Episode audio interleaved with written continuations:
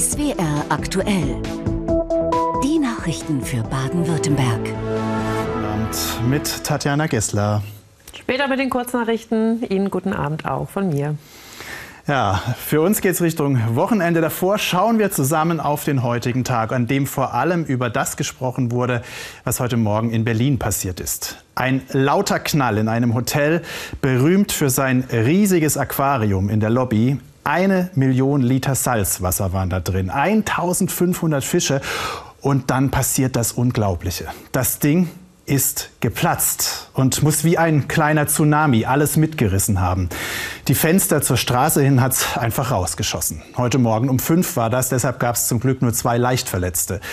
Wie es zu diesem Unglück kam, das muss jetzt untersucht werden. Materialermüdung könnte die Ursache sein, heißt es.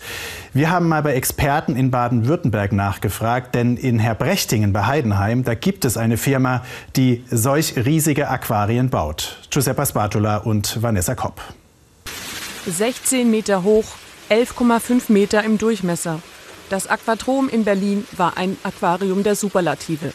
Nach dem Unfall heute Morgen ist die Lobby des Radisson Blue Hotel ein Ort der Verwüstung. Teile der Hotelfassade wurden auf die Straße gespült. 100 Einsatzkräfte waren im Einsatz. Die Ursache für den Unfall ist noch ungeklärt.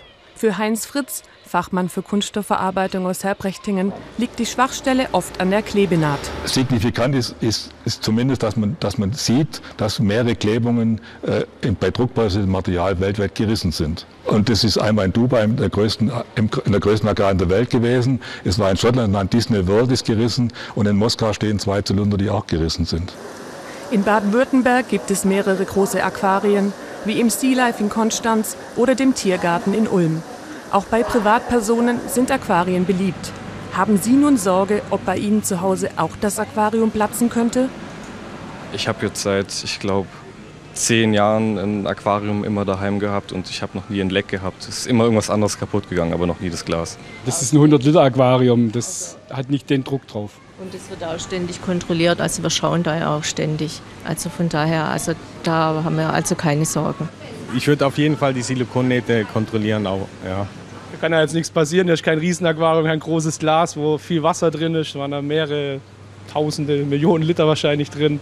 Aber hier dürfte ja nichts passieren, hier ist ja alles sicher. Das ist eine außergewöhnliche Geschichte, auch durch das Volumen natürlich, muss man ganz klar äh, sagen. Und ähm, sollte, eine, sollte eine Lehre sein, dass man das vielleicht in diesen Dimensionen so nicht mehr macht. Die Aufräumarbeiten in Berlin dauern immer noch an. Zumindest ist das Gebäude nicht einsturzgefährdet. Inwieweit der heutige Unfall eine Lehre sein wird, das wird sich zeigen, wenn die tatsächliche Unfallursache geklärt ist.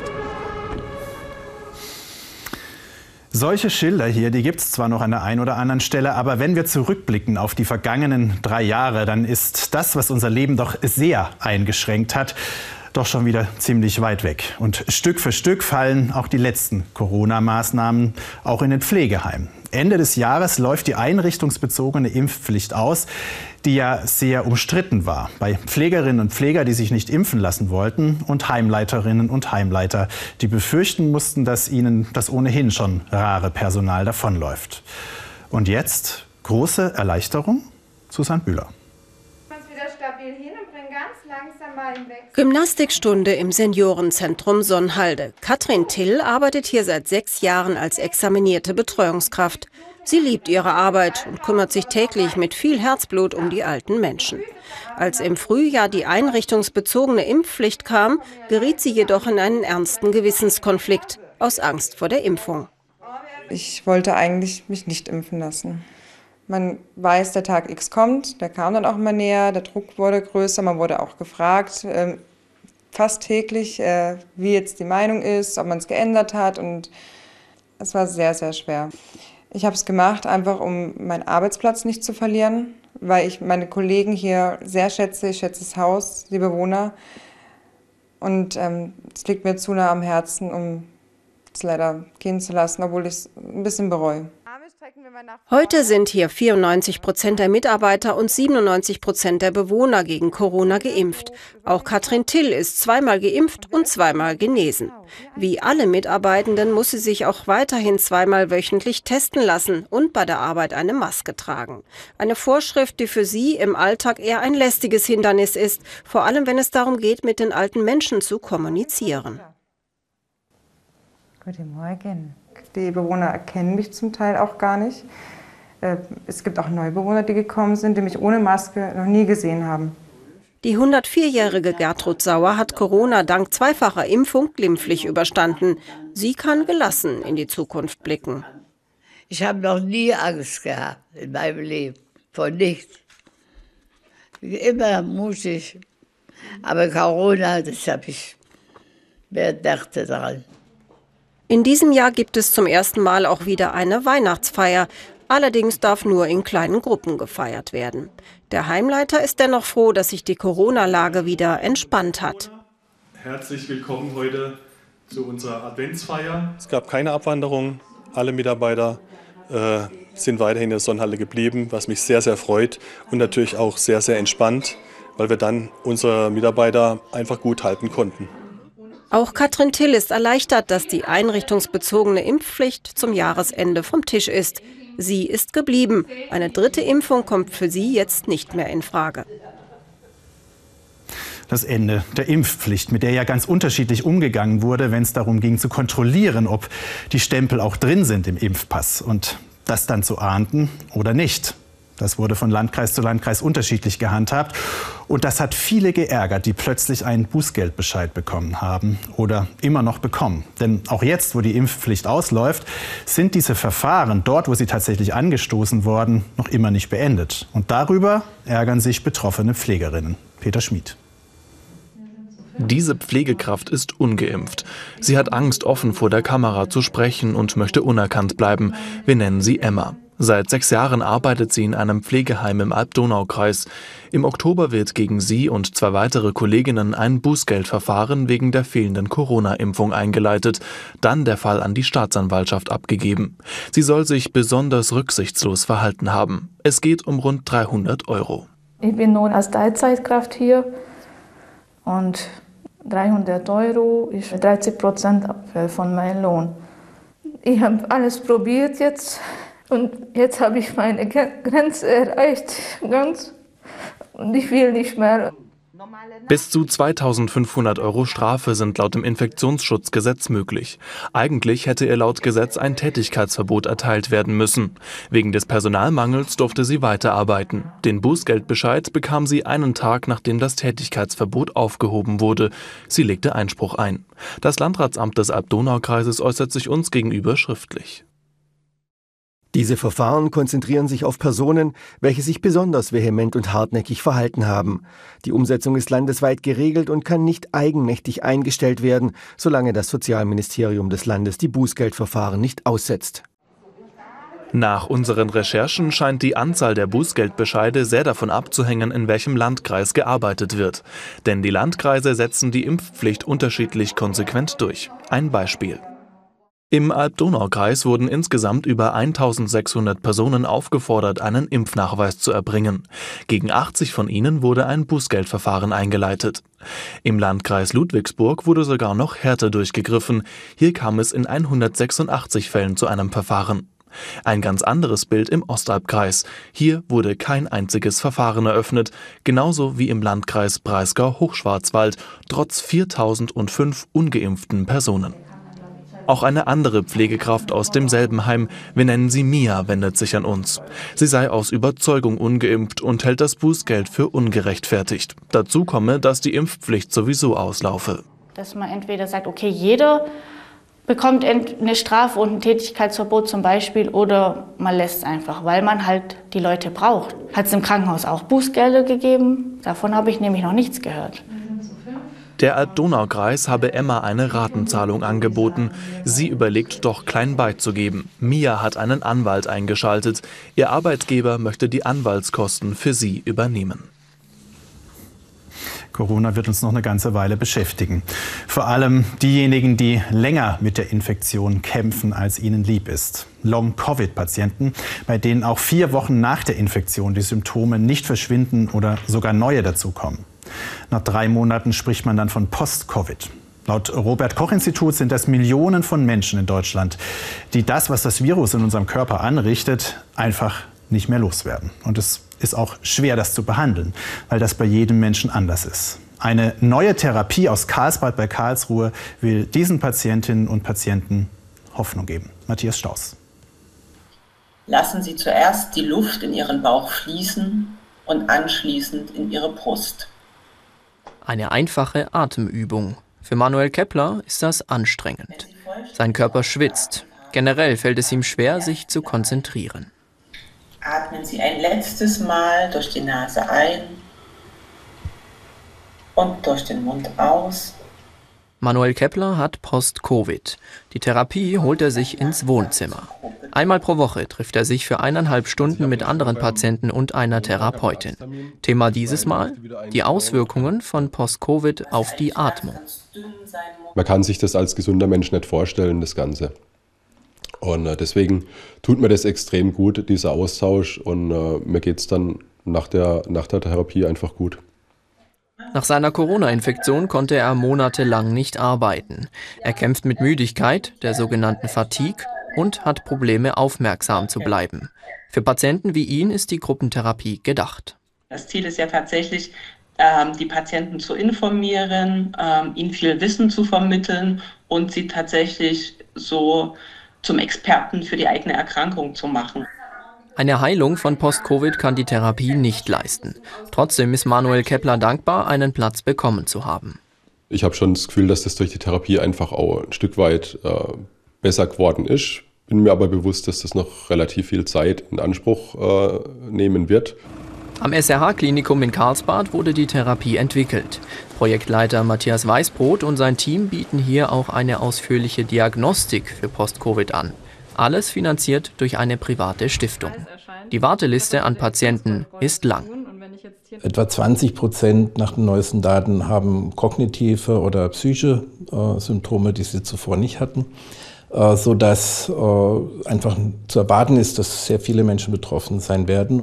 Ob die Therapie wirksam ist, wird noch in einer Studie untersucht. Das Team ist aber zuversichtlich. Die Therapie soll bald in Praxen im ganzen Land angeboten werden, wenn genug Therapeuten mitmachen. Katja Diefenbacher aus Karlsruhe macht das Hoffnung. Die Ärztin hat ebenfalls Post-Covid und wünscht sich mehr Unterstützung durch die Kollegen. Ich glaube aber, da könnte man schon ganz viel wirklich abfangen, wenn quasi die hausärztliche Betreuung so gut wäre, dass sich einfach jeder mal aufgehoben fühlen würde, verstanden fühlen würde, ernst genommen äh, fühlen würde mit den Symptomen. Aktuell werden ihrer Meinung nach viele Patienten mit ihrer Erkrankung allein gelassen. Und wir kommen zum Nachrichtenüberblick mit Tatjana und bleiben noch kurz bei Corona. Zum Jahresende gibt es keine Impfbusse und Impfstützpunkte mehr. Der Auftrag des Landes Baden-Württemberg für die Impfteams der Landkreise läuft aus. Teambesprechung im Impfstützpunkt Maulburg. Caro Gillner hat die Impfkampagne im Kreis Lörrach koordiniert. Neben Impfstützpunkten wie hier waren auch mobile Impfbusse im Einsatz auf Marktplätzen vor Pflegezentren. Ein Angebot, das gern angenommen wurde. Besonders im ländlichen Raum hat sich gezeigt, dass einfach die Hausarztdichte nicht ganz so umfangreich ist wie jetzt in den großen Ballungsräumen wie Stuttgart. Ähm, deswegen haben wir gemerkt, dass gerade Personen ohne Hausarzt das Angebot des Landkreises sehr geschätzt haben. In zwei Jahren haben Gilner und ihr Team knapp 200.000 Impfungen verabreicht. Die größten Herausforderungen, die Impfstoffbestellung der Nachfrage anzupassen und in Rekordzeit die passende Infrastruktur aufzubauen. Für Guido Burkhardt eine intensive, aber lohnende Zeit. Da wir jetzt sehen, dass die Infektionszahlen äh, zurückgehen und sich auch das Virus in eine Sackgasse mutiert zu haben scheint, ist das der große Erfolg dieser Impfaktion und der weiteren Maßnahmen, insbesondere auch des Maskentragens. Ab dem nächsten Jahr sollen Hausärzte das Impfen übernehmen. Guido Burkhardt rechnet mit Engpässen, deshalb hätte er die Impfkampagne gerne noch einige Monate fortgesetzt. Wir schauen auf die Corona-Zahlen in Baden-Württemberg. Die haben sich so entwickelt. Derzeit werden 97 mit Covid-19 infizierte Personen auf Intensivstationen behandelt. Dieser Wert ist im Wochenvergleich gestiegen. Die 7-Tage-Inzidenz wird heute landesweit mit 147,9 angegeben. Auch dieser Wert ist im Wochenvergleich leicht gestiegen. Mehr als eine Woche nach dem Angriff auf zwei Mädchen in Inlerkichberg durfte die verletzte 13-Jährige das Krankenhaus verlassen. Laut Staatsanwaltschaft ist sie in dieser Woche auch schon vernommen worden. Bei dem Angriff waren die Mädchen auf dem Schulweg von einem Mann aus Eritrea attackiert worden. Die 13-Jährige wurde schwer verletzt. Ihre 14 Jahre alte Freundin starb. Nach der Bombenentschärfung in der vergangenen Nacht in der Heidelberger Bahnstadt wird die Baustelle bis Mittwoch stillgelegt. Es soll geprüft werden, ob auf dem Gelände noch weitere Blindgänger liegen, hieß es von der Stadt. Jedes Risiko müsse vermieden werden. Es war der zweite Bombenfund in der Nähe des Heidelberger Hauptbahnhofs in den letzten zwei Tagen. Zur Sicherheit blieben heute auch noch fünf Kitas und zwei Schulen in der Bahnstadt geschlossen. Die Diözese Rottenburg-Stuttgart hat den Leiter eines katholischen Internats im Main-Tauber-Kreis nach dessen Besuch einer AfD-Veranstaltung abgemahnt. Der Mann werde außerdem eine persönliche Auszeit nehmen. Der Internatsleiter hatte Mitte November eine AfD-Parteiveranstaltung mit dem als rechtsextrem eingestuften Björn Höcke in Assamstadt besucht und sich danach als Anhänger geoutet. In einer persönlichen Stellungnahme bezeichnete er das heute als Fehler. Dass er rechtsradikale Position vertrete, sei nicht der Fall. Im Bundestag und auch heute im Bundesrat gab es nach langem Ringen eine Einigung. Die Gas- und Strompreisbremse ist beschlossen.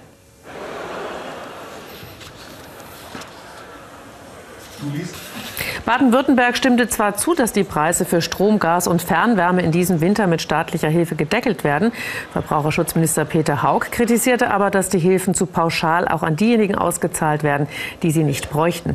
Wie weitere Hilfen für Personen aussehen, die mit Öl, Pellets oder Holz heizen, müssen Bund und Länder noch beraten. Das Mitgefühl mit den Menschen in der Ukraine es war riesig, nachdem die russische Armee das Land Ende Februar angegriffen hatte. Überall gingen die Menschen auf die Straße, wie hier in Stuttgart. Es wurden Spenden gesammelt, über Nacht Hilfskonvois organisiert, Frauen und Kinder aufgenommen, um das Leid wenigstens ein bisschen abzumildern.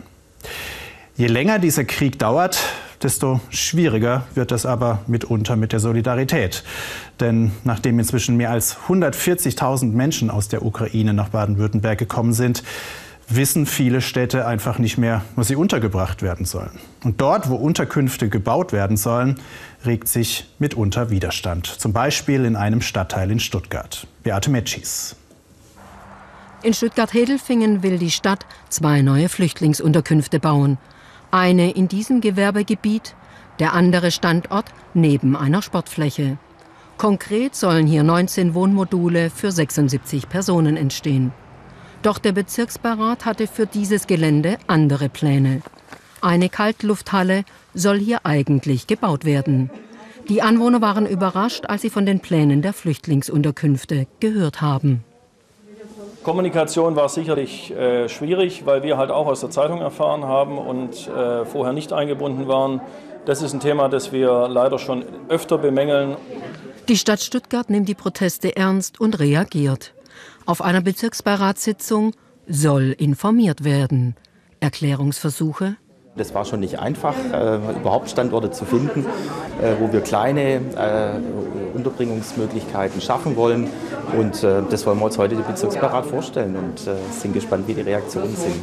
Die Bürgerinnen und Bürger haben viele Fragen. Wie viele Geflüchtete werden herkommen? Aus welchen Nationen? Und weshalb ausgerechnet hier? Ihre größte Sorge?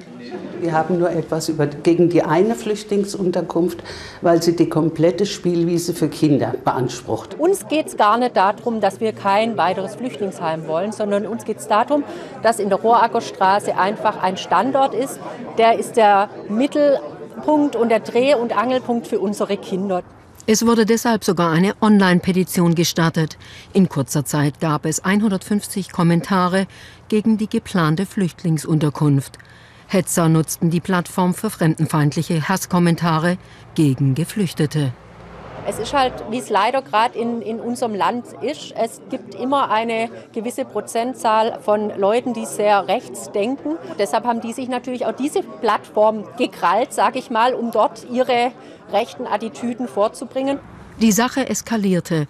Dem Vorsitzenden der Sportkultur wurde sogar gedroht, man werde sein Haus anzünden, sollte die geplante Flüchtlingsunterkunft gebaut werden. Es laufen Ermittlungen. Da müssen wir auch äh, ganz äh, gehörig dagegen äh, angehen. Ich weiß auch, dass der Staatsschutz jetzt wohl ermittelt in dem einen oder anderen Fall. Das ist auch vollkommen richtig. Die Online-Petition ist inzwischen eingestellt. Der Bezirksbeirat hat einen Antrag gestellt, keine Flüchtlingsunterkunft an der Sportanlage und die Stadt versichert.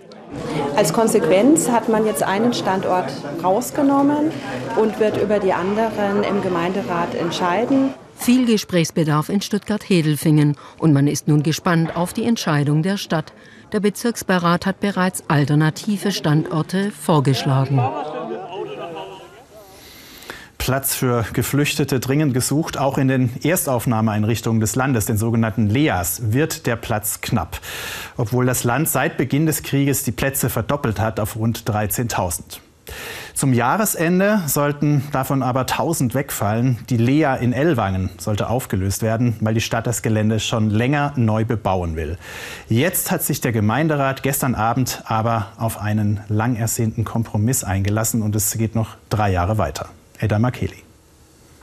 Es ist kalt auf der Ostalb. Dezember-Tristesse rund um die Lea in Ellwangen. Doch ganz so trostlos wie draußen ist es drinnen nicht. Letzte Woche zum Beispiel, da kam Freude auf, denn Nikolaus war da. 850 Flüchtlinge leben derzeit hier und sie dürfen auch bleiben. Das steht jetzt fest nach der Entscheidung des Gemeinderats. Was ich einfach gut und auch äh, wichtig finde, ist, dass wir jetzt auch als Gemeinderat geschlossen dieser Vereinbarung positiv gegenübergetreten sind und dass wir alle jetzt gemeinsam diese Entscheidung auch so mittragen. Die Fronten im Gemeinderat, sie waren monatelang verhärtet. SPD und Grüne wollten die Lea für immer behalten, CDU und Freie Bürger sofort auflösen. Der Kompromiss drei Jahre verlängern. Ich bin sehr, sehr froh, dass die Freien Bürger und die CDU-Fraktion, äh, dass die, ich sage es mal, im letzten Moment noch die Kurve gekriegt haben. Ja, wir haben mit der Faust in der Tasche der Vereinbarung zugestimmt. Es war ein Abwägen von verschiedenen Gesichtspunkten. Was den Bürgermeister und andere Kritiker überzeugt hat, die Stadt kann die Planungen für ein neues Wohngebiet auf dem Lea-Gelände jetzt angehen. Doch in Ellwangen ist der Ärger über Stuttgart noch nicht verflogen. Das Land hätte viel früher auf die Stadt zukommen müssen, so der Vorwurf. In Anbetracht der Tatsache, dass wir als Stadt nie einen Hehl daraus gemacht haben, dass wir ähm, nicht an einer Verlängerung interessiert sind, wäre das eigentlich opportun gewesen. Ein Vorwurf, dem die verantwortliche Ministerin gar nicht widersprechen will. Sie ist erleichtert über die Last-Minute-Entscheidung aus Ellwangen, denn der bisherige Vertrag läuft zum Jahresende aus. Es ist in der Tat so, dass die Verhandlungen längere Zeit in Anspruch genommen haben. Das äh, wird man nicht leugnen können. Äh, trotz und alledem haben wir in der ganzen Zeit einen einen intensiven äh, Austausch gehabt. Und ich glaube, nur deshalb ist uns dann auch am Ende gelungen, wirklich eine Lösung zu finden, bei der sich alle erhobenen Hauptes in die Augen schauen können. Seit immer mehr Flüchtlinge, vor allem aus der Ukraine, ins Land kommen, gerät die Landesregierung immer mehr unter Druck. Die Zahlen auf Rekordniveau. In diesem Jahr sind insgesamt über 170.000 Flüchtlinge nach Baden-Württemberg gekommen, die meisten mehr als 141.000 aus der Ukraine. Damit hat Baden-Württemberg mehr Menschen aus der Ukraine aufgenommen als ganz Frankreich. Die Zahl der Flüchtlinge soll in der Lea in Ellwangen auf 1300 begrenzt werden. Auch das ist Teil des Vertrages. Momentan sind noch Kapazitäten frei. Allerdings, so die Verantwortlichen, wohl nicht mehr lange. Ja, und hier ist kein einziger Platz mehr frei, aber wir machen Themenwechsel. Das ist hier ein Hörsaal der Uni Freiburg, dessen berühmteste Vorlesung längst Kultstatus hat. Nicht nur bei Studierenden der Physik, aber darum geht's bei der Weihnachtsvorlesung von Professor Horst Fischer. Ja, Sie sehen, der scheut sich vor fast gar nichts und zeigt mit verrückten Experimenten, wie das so funktioniert mit den Wechselwirkungen von Materie und Energie in Raum und Zeit. Dabei geht es ganz schön haarig zu, darf aber auch weihnachtlich werden, denn so ein Physikprofessor hat auch Ideen für ganz profane Dinge des täglichen Lebens. Aber das schauen wir uns jetzt am besten gleich mal an. Stefan Tröntle war für uns dabei. Der Adventskranz in der Physik. Eine Kerze reicht, den Rest besorgen Spiegel und ein Laser. Gott sprach, es werde Licht und es wurde Licht. Wem das nicht reicht, der greift zum Gurkenglas. Zwei Anschlüsse dran. Ja. Ah, eine Freiburger Uni Glühgurke. Ja. Nicht nur Chemie ist es, wenn es kracht und stinkt. In der legendären Weihnachtsvorlesung in Freiburg geht jede Menge zu Bruch. Wenn eine Flüssigkeit. Der große Physikhörsaal brechend voll. Das Highlight, der Dozent als Rennfahrer mit CO2-Raketenantrieb. Immer Helm aufsetzen beim Fahren. Für die Auswahl der Experimente setzt Horst Fischer auf den Überraschungseffekt. Physik begeistert dadurch, dass äh, man Dinge damit erklären kann. Man geht raus auf die Straße und überall, was man sich anschaut, ist alles Physik. Gut, dann nehmen wir einfach mal die Stühle hier raus. Manchmal reichen auch einfache Mittel. Die Menschenbrücke funktioniert wie eine Paketschachtel. Und dann ist der Karton zu, aber feste an der Hand halten. Wenn sich alle Kinder anfassen, schließt sich ein Stromkreis. Es läuft Musik, aber nur, wenn keine kleinen Saboteure am Werk sind. Auf das gewusst wie kommt es an. Andersrum. Luft kann Tornados erzeugen, sogar mit Feuer, was auch Zuschauer und Zuschauerinnen fasziniert. Das Feuer. ich war mit meiner Schulklasse hier. Die Versuche zu sehen und nicht einfach fünf Stunden am Stück Theorie durchzuarbeiten. Ja, wunderbar. Ich muss nächstes Jahr unbedingt mit dem Neffen nicht herkommen. Natürlich kann ein Physiker einen Adventskranz nicht einfach auspusten. Dafür konstruiert er eine Maschine. Ja! Wir pusten das Licht hier im Studio noch nicht aus, denn es gibt ja noch mal eine Ausgabe von SW aktuell um dreiviertel zehn. Wobei das schon auch spannend wäre, so mit. Aber funktioniert nicht. Ihnen einen schönen Abend, gleich noch das Wetter. Tschüss. Gut.